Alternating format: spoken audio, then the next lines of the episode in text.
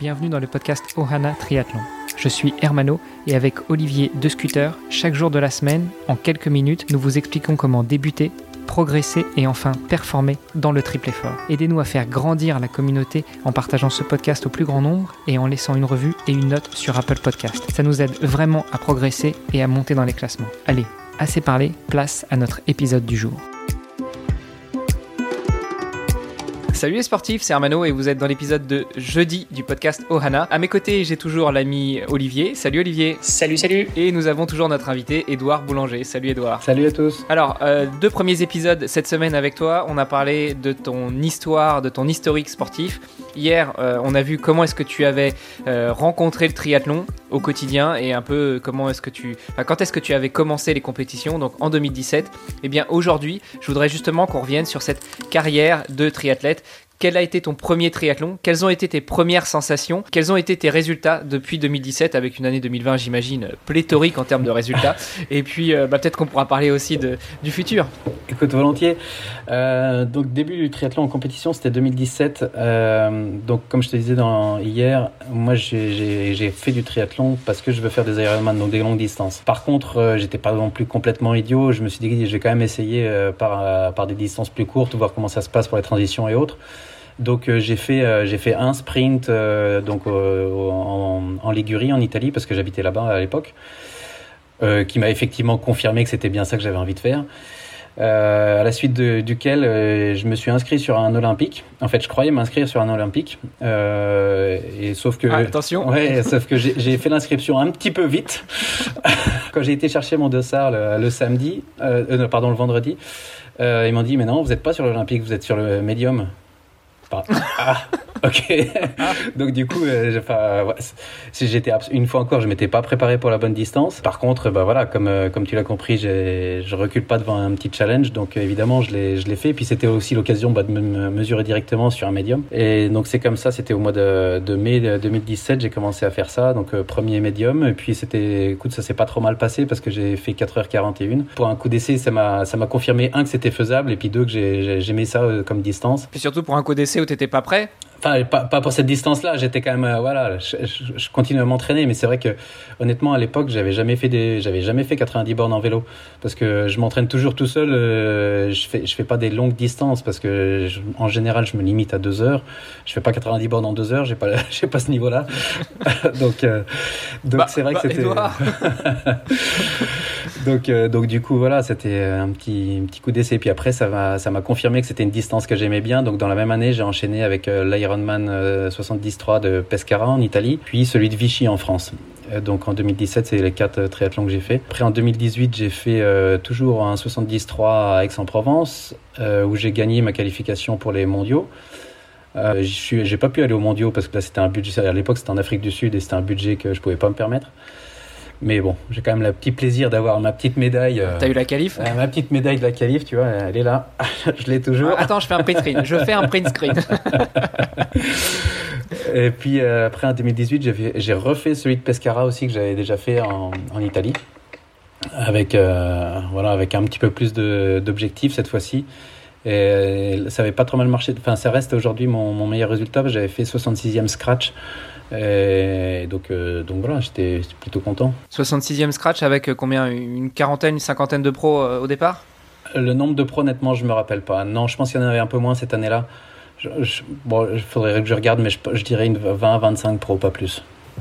Ouais, bah, ça te fait quand même 40e euh, euh, au général en amateur, ce qui est pas mal pour une cinquième expérience. Surtout que c'est sur euh, format Ironman, ça fait combien de participants à peu près? Là non plus, j'ai pas les, je me rappelle pas des données exactes, mais c'était, de toute façon, la, course était sold out, donc on parle à peu près de 3000. Grosso, grosso modo, 3000. Bon. Ça donne, ça donne une bonne idée. ouais, non, c'était, ça, c'était, c'était une belle course. Et après, en plus, Pescara, dans, dans l'Italie, il faisait extrêmement chaud ce jour-là, donc c'était assez, assez demandeur. Et puis après, euh, bah, en fait, moi j'ai essayé de garder le, rythme deux ou trois par an. Et donc euh, après, en 2019, j'ai refait celui de Candia en Italie, là où je m'étais inscrit par erreur sur le médium. Euh, là, c'est en termes de temps, c'est mon, tout meilleur celui-là parce que j'ai fait 4h22, un parcours vélo assez rapide en fait. Et puis après 2019, j'ai fait l'Ironman 70.3 de Rapperswil Jona en Suisse, où il faisait, là honnêtement, j'étais pas en super forme, il faisait un peu chaud, donc c'était pas mon meilleur celui-là. La petite anecdote, c'était donc en 2019, j'ai fait l'Ironman Full de Cervia en Italie, où je, termine 558e sur les 3000 qu'on était. Euh, donc ça, c'était euh, c'était celui où j'étais absolument pas prêt. Dans les six derniers mois avant l'Ironman, j'étais une moyenne de, de deux entraînements par semaine. Toutes disciplines confondues. Toutes disciplines confondues. ah ouais. Non, non, toutes disciplines confondues. Donc c'était juste. On, t'a jamais dit que dans le triathlon il y a trois disciplines, donc au moins trois par semaine, ce serait pas mal, quoi. Ouais, on, me l'a dit, mais à l'époque j'avais un, un, boulot et puis un, un, rythme familial qui me permettait pas de faire mieux. Mais euh, pour te dire la, petite histoire, c'est que le, jeudi avant la course, euh, j'étais euh, physiquement sur les rotules. Je me suis dit jamais j'y vais. Et c'est en fait c'est ma femme qui m'a dit s'il te plaît tu te casses, tu vas ton Ironman parce que sinon tu vas être un chien tout le week-end. Donc, donc on, a, on a la même, on a la même je crois. donc donc elle m'a foutu dehors de la maison en me disant t'y vas et puis et puis ça s'est très bien passé. Donc, euh, donc voilà. Donc physiquement, je pensais pas être prêt, mais du coup, tu arrives au départ avec un autre état d'esprit. Là, j'avais aucun objectif de résultat. C'était juste, euh, j'étais juste sur le départ en disant bon, j'y vais, j'en profite, je fais ma course et puis, euh, très bien. Et puis donc c'est tout. C'est l'état d'esprit change, mais, mais le plaisir est le même. Tu nous disais tout à l'heure que tu n'avais pas de coach. Finalement, T'en as un quand même. T'en as une. T'as raison. T'as raison. Elle, elle, me fait pas mes programmes, mais par contre, elle me met dehors quand je suis trop chiant à la maison. bon, bah ça aide. quand quand t'as pas trop la motivation. C'est ça. Euh, c'est comme ça qu'il la trouve. Bon, bah d'accord. On a, on a compris ton truc. Clairement, c'est elle qui me dit, mais va courir, s'il te plaît. en général, euh, j'ai à peu près la même. En général, quand on arrive à ce point de rupture, ce point de non-retour à la maison, tu sais qu'effectivement, tu te tais, tu mets les et tu y vas. C'est clair. Puis euh, après, juste pour finir sur les, courses, effectivement, en, 2020, bah, malheureusement, il n'y a pas eu de course physique, mais donc c'est là où j'ai testé les formats virtuels, puisque Ironman avait fait, a créé ce circuit-là. Et là, j'en ai fait quatre, donc c'était des formats, euh, bah, l'équivalent des médiums et olympiques. J'en ai fait deux et deux, deux médiums, deux olympiques. Et puis euh, sur, sur le virtuel, c'est complètement différent, mais au final, c'est quand même pas si désagréable que ça tu fais le vélo, enfin, donc comme je te disais en aparté, euh, moi j'habite en Suisse et donc on n'était pas confiné, on avait le droit de sortir, donc je pouvais aller faire mes runs à l'extérieur. Et puis euh, le vélo, je le faisais sur, euh, bah, sur Home Trainer. Et donc là, là, il n'y a pas de question de dénivelé, il n'y a pas de question de, de rond-point, de virage, de freinage ou choses comme ça. Donc c'est vrai que sur le vélo, tu as un rythme qui est incroyablement plus élevé qu'en réalité. Donc du coup, ça fait des chronos qui, qui te font croire que t'es bon, mais. mais voilà quoi. Ouais, bah Frodeno sur son Ironman virtuel, il a cartonné. Hein. ah, mais c'est facile sur un home trainer. ouais, 180 bornes sur home trainer, il euh, faut quand même avoir le courage. Ouais, non, moi je me suis limité. Euh, enfin, pour le moment, sur le circuit Ironman virtuel, les plus longs qu'ils font, c'est des, c'est le format médium, donc ça reste 90 bornes de home trainer quand même. Non, c'est vrai, c'est vrai qu'on en a, on, je pense qu'on en a encore jamais parlé en fait de ces challenges virtuels euh, organisés par euh, par Ironman. Bon, il y en a, il y en a, probablement d'autres qui doivent exister aussi. Euh, moi personnellement, je l'ai, je l'ai jamais fait. Je sais pas si, ça, si, tu as déjà essayé, toi, Hermano, du coup Non, j'ai pas essayé. On en a parlé avec Greg du podcast de Nakan parce que justement, on se posait la question de euh, l'intérêt réel de concourir sur un Ironman virtuel. Alors, euh, le faire pour toi, pour te faire plaisir, comme tu dis, Edouard, euh, sur Home Trainer, tu fais des temps de dingue par rapport à dehors. Donc, à la limite, ouais, en plus, tu le fais quand tu veux. Tu n'es pas obligé de te lever à 5 h du mat pour prendre le départ avec tout le monde. Tu peux le faire, je, je crois que tu as 48 heures pour le faire quand ils ouvrent le challenge. Exact. Donc euh, tu, tu, le fais un peu quand tu veux, suivant les conditions climatiques, quand ta femme est au boulot. Enfin voilà, je veux dire, t'es es tranquille, t'es pas forcément un, un week-end à courir partout, euh, mais euh, mais il se pose quand même la, question de la véracité des données que tu vas remonter. Si tu le fais pour toi, ok, tu remontes tes données, tu as ta montre, euh, tu as ton compteur de vélo et, tu, respectes les règles. Mais euh, on n'est pas à l'abri qu'il y a des petits malins qui filent le, GPS à un copain qui court beaucoup plus vite et puis qui va aller enchaîner la partie course à pied à sa place. Enfin voilà. Donc c'est un peu les questions qu'on s'est posées avec Greg. Après, pour la beauté du sport, pour la beauté du geste, oui, ça reste une, activité qu'on peut, qu'on peut faire et surtout en mode confinement montrer le bon exemple. je pense que ça permet aussi surtout de, se mettre, de, garder les objectifs et de, garder la motivation d'une certaine manière, parce que je pense que c'est ça le, le, plus gros avantage. Euh, Après, c'est vrai que oui, forcément, il y a des gens qui tricheront, euh, un peu comme sur les segments Strava euh, où on voit des, des coms par, parfois où on se dit que le gars devait être en scooter. Euh, donc, euh, donc oui, des tricheurs, bon, il y en aura certainement, euh, mais bon, comme comme sur un vrai Ironman, est-ce que est-ce que est-ce que ça a vraiment du sens finalement de tricher sur ce genre de course? Bah, je... Non, je pense que tu as raison, Olivier, parce que d'une part, effectivement, ça te met des dates sur un calendrier, et comme je te disais avant, moi j'ai besoin de ça parce que ça te met ça te met un coup de pied au cul en disant, bah, ce week-end t'as un Ironman alors même si c'est même si t'es pas à une vraie ligne de départ, une vraie ligne d'arrivée, tu as quand même l'effort physique à fournir. Et puis, euh, effectivement, après, tu cours contre toi-même. Tu enfin, je veux dire, s'il si y a des tricheurs, à la limite, tu t'en fous, mais au moins, toi, tu t'es euh, tu t'es mesuré. Euh, enfin, tu vois, c'est quand même un bon indicateur de forme physique, quoi. Et je pense que c'est un sport, de manière générale, le triathlon, je, je, je pense pas qu'il y ait beaucoup de triche, de manière générale, dans le triathlon, parce que ça reste quand même un sport qui est, euh, où en fait, on, on, est fort en compétition contre nous-mêmes. Euh, c'est vrai qu'on entend beaucoup parler, par exemple, de dopage dans le monde du cyclisme. Je te rappelle que Lance Armstrong vient quand même du triathlon, hein. il y est retourné. Mais bon, si est un autre discours. enfin, il est avant tout connu pour son pour le cyclisme. Non, mais ce que je, ce que, ce que, non, ce que je, effectivement, c'est vrai qu'on parle beaucoup du dopage dans le dans le cyclisme. Bon, aussi parce que c'est un sport beaucoup plus médiatisé, évidemment. Mais euh, mais toujours est-il que c'est des enjeux, c'est des, des enjeux, c'est des problématiques qu'on a qu'on a beaucoup moins dans le triathlon en fait. Donc euh, je pense que le, sujet de la triche euh, dans, le triathlon, c'est quelque chose de beaucoup moins présent que, dans d'autres sports. Et puis après, juste, euh, enfin toujours sur les virtuels, donc moi j'ai fait les, le circuit Ironman virtuel, donc j'ai fait les épreuves 1, 2, 5 et 10, donc tu vois, vraiment les, les premières. Et les toutes premières, effectivement, tu avais 48 heures pour faire les, pour faire les trois disciplines quand tu voulais. Dans, dans, la, dans, le, dans le réseau, dans les 48 heures, tu faisais ça dans l'ordre que tu voulais et quand tu voulais.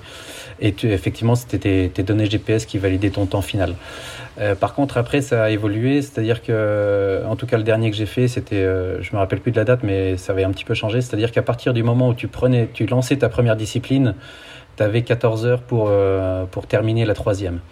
Donc tu vois, ça, ça, se rapprochait un petit peu plus du, du format réel. 14 heures, donc c'est-à-dire qu'ils sont quand même conscients que ça va un peu plus vite ah bah, sur que dans la vraie vie. Ouais, non, puis de toute façon, tu gardes effectivement ces, ces pauses que, entre les disciplines que tu n'as pas dans le réel. Mais, euh, mais bon, disons que tu as quand même l'obligation d'enchaîner les trois distances, euh, dans, en tout cas dans la même demi-journée. Ou, ou, la même journée, on va dire, la même journée solaire.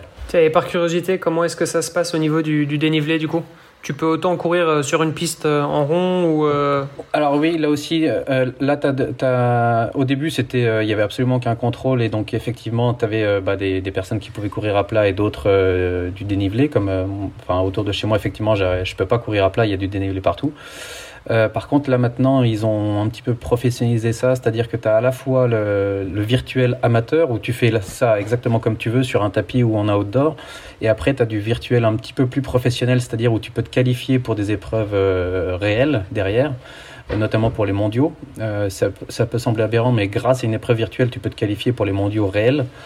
Euh, par contre, donc ça, il faut euh, effectivement courir sur euh, un home trainer particulier et un, parcours particulier où ton home trainer, donc là, on parle d'home trainer un peu sophistiqué, ceux qui te simulent les dénivelés et autres. Et donc là, dans ces cas-là, le dénivelé effectivement imposé à tout le monde.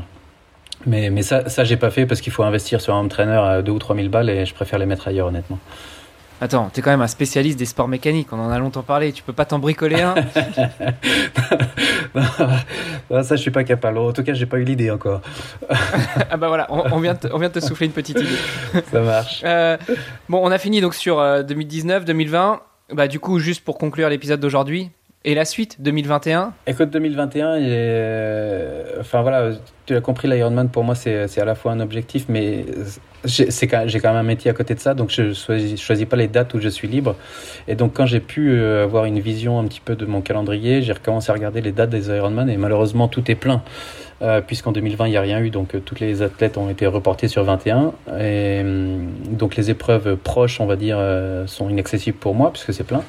Et donc du coup, je, euh, je me suis, enfin, je pense que je vais tenter les épreuves de challenge euh, qui sont exactement la même chose, mais qui qui sont à d'autres moments, d'autres endroits et apparemment pour le moment un petit peu moins prisés. Donc euh, il y a toujours de la place et donc euh, j'ai mis au calendrier challenge Riccione, donc en Italie, c'est début mai, je crois.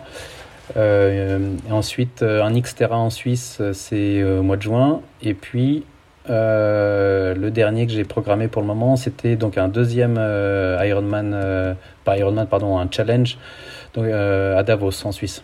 Voilà. là, on parlait de dénivelé tout à l'heure, tu veux en avoir. Exact. Autant celui de Richon, et c'est que du plat, autant celui de Davos, là, il y a, y a des, des belles petites montagnes. Tu disais tout à l'heure que tu aimais bien rajouter un petit peu de piment, effectivement. Donc, euh, tu passes euh, d'un parcours complètement plat à du Xterra et puis euh, de nouveau triathlon classique sur route, mais avec du dénivelé. Comme ça, tu fais tout le panel des disciplines, c'est bien. tu vois, enfin, maintenant que j'ai coché la case Ironman et que je sais que j'en suis capable, le next step, c'est en brun pour moi. Donc, donc on, y va, on y va step by step. Je rajoute un peu de dénivelé avant de faire ah, un bah écoute, moi j'aurais une proposition à te faire, hein, parce que j'imagine que si tu fais l'Ironman, tu nages pas trop mal. Euh, j'ai découvert swimrun, j'adore. Donc euh, un de ces quatre, il faudra que je te lance un challenge swimrun, parce que le swimrun ça se fait à deux, donc il va falloir y aller à deux. ça marche. Bon, ça super.